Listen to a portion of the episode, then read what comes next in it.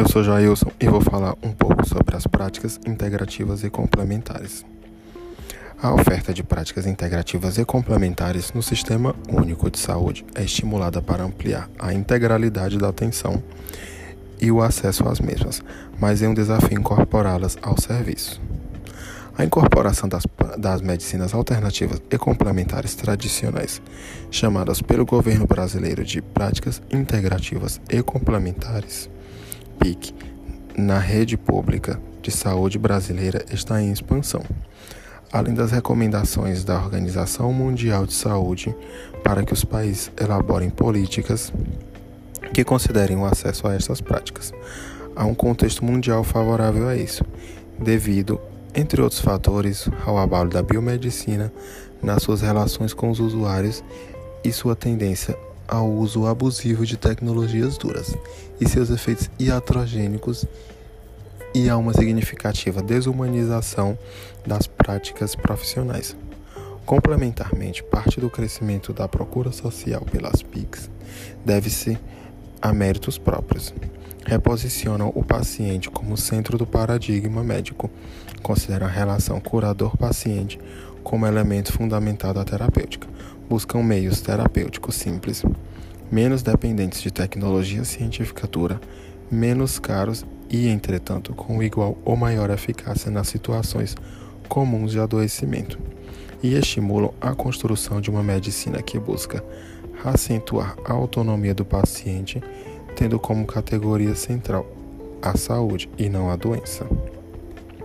Por outro lado, considera-se um desafio aos gestores públicos a efetiva institucionalização das PICs no SUS, já que os atuais mecanismos legais não são suficientes quando há reduzido número de recursos capacitados, insuficiente financiamento para a maioria das práticas e pouco espaço institucional para desenvolvimento de novas práticas e serviços. Além de fatores culturais e científicos que frustram as tentativas de integração das práticas integrativas e complementares à biomedicina. Reconhece-se a importância do estabelecimento de uma política, porém a carência de diretrizes operacionais para implantação das PICs, o que dificulta a consolidação das práticas, especialmente nas APS.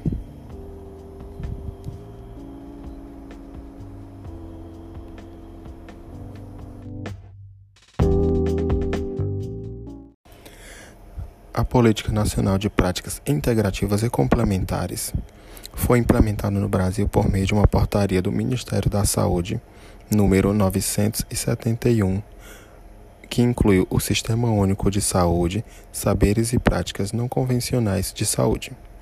Inicialmente eram apenas cinco, que era homeopatia, medicina tradicional chinesa, acupuntura, fitoterapia, medicina antroposófica e termalismo, crenoterapia.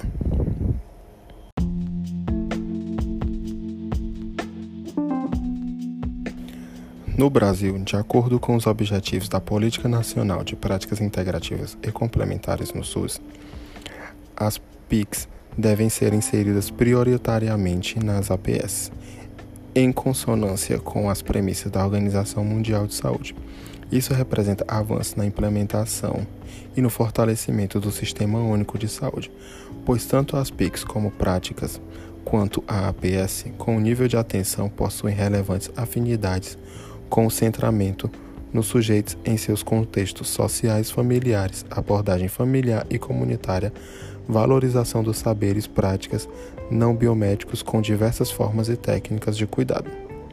A estratégia da saúde da família consolidou-se com o melhor formato de organização de equipes profissionais e reorientação das práticas assistenciais na APS no Brasil.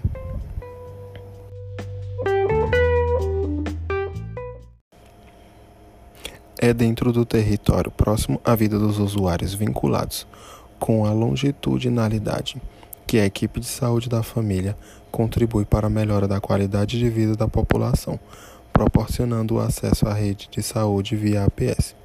Esse formato é favorável para o desenvolvimento e a inserção das PICs, as quais têm sido cada vez mais procuradas devido às insatisfações em relação médico-paciente e os resultados da biomedicina, sobretudo sobre os efeitos adversos.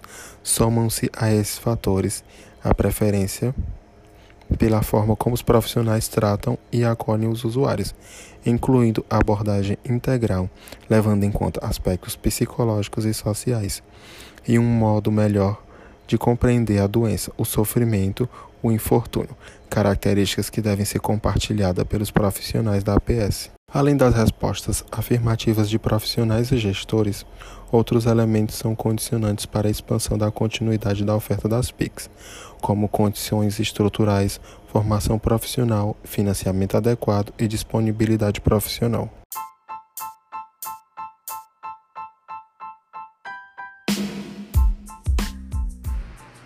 Olá, meu nome é Sávio Scott. Eu vou dar continuidade ao que meu colega Jailson falou sobre as práticas integrativas e complementares. E o Brasil, ele é referência mundial na área de práticas integrativas e complementares na atenção básica. É uma modalidade que inverte em prevenção e promoção, investe, perdão, em prevenção e promoção à saúde, com o objetivo de evitar que as pessoas fiquem doentes. Além disso, quando necessário, as PICs também podem ser utilizadas para aliviar sintomas e tratar pessoas que já estão com algum tipo de enfermidade.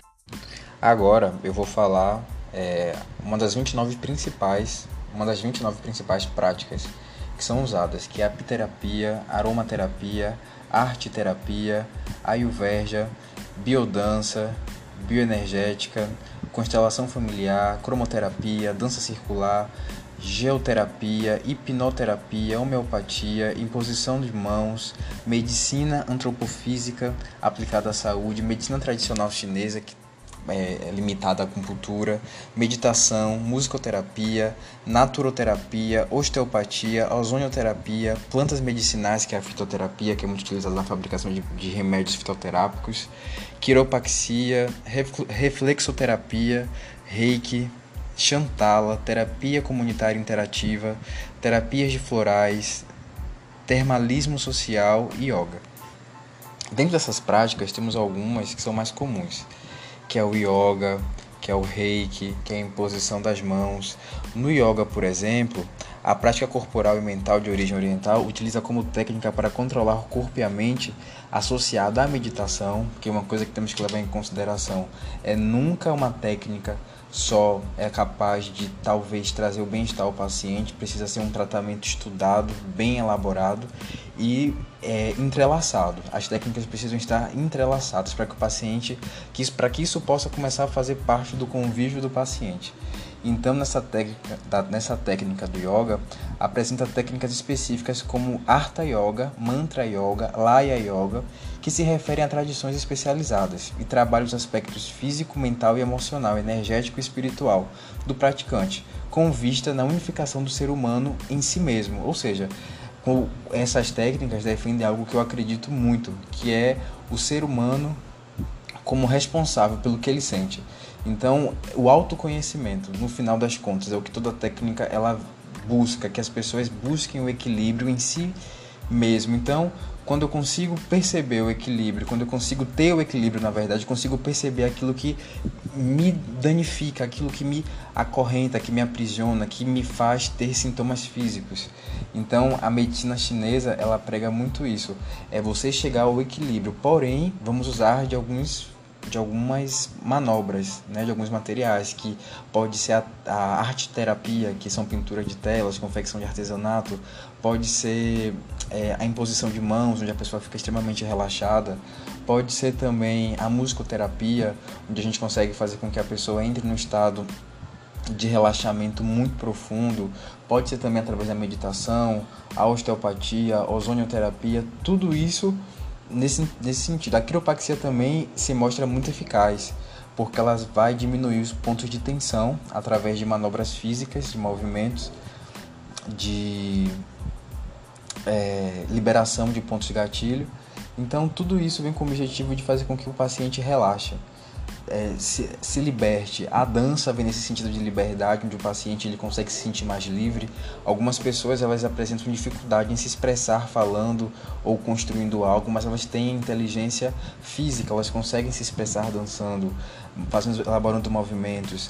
A constelação familiar também se mostra muito, muito eficaz. A aromaterapia também é onde o paciente vai ser exposto a onde o paciente vai ser exposto a óleos essenciais concentrados, voláteis extraídos de vegetais para recuperar o equilíbrio e a harmonia do organismo dele, visando sempre a promoção da saúde física e mental e bem-estar, sabe? Então, é, nós podemos ver isso em, em nossa, nessa vertente. É algo muito sólido, que dá resultado, porém os profissionais não acreditam. Então, o que a gente também chega à conclusão é que é uma, são técnicas maravilhosas, que têm efeito, que têm um resultado social muito bom. Porém, as pessoas ainda preferem recorrer a métodos mais invasivos, a medicações, a tratamentos à base de medicação, a cirurgias, quando o paciente muitas vezes pode encontrar cura nele mesmo.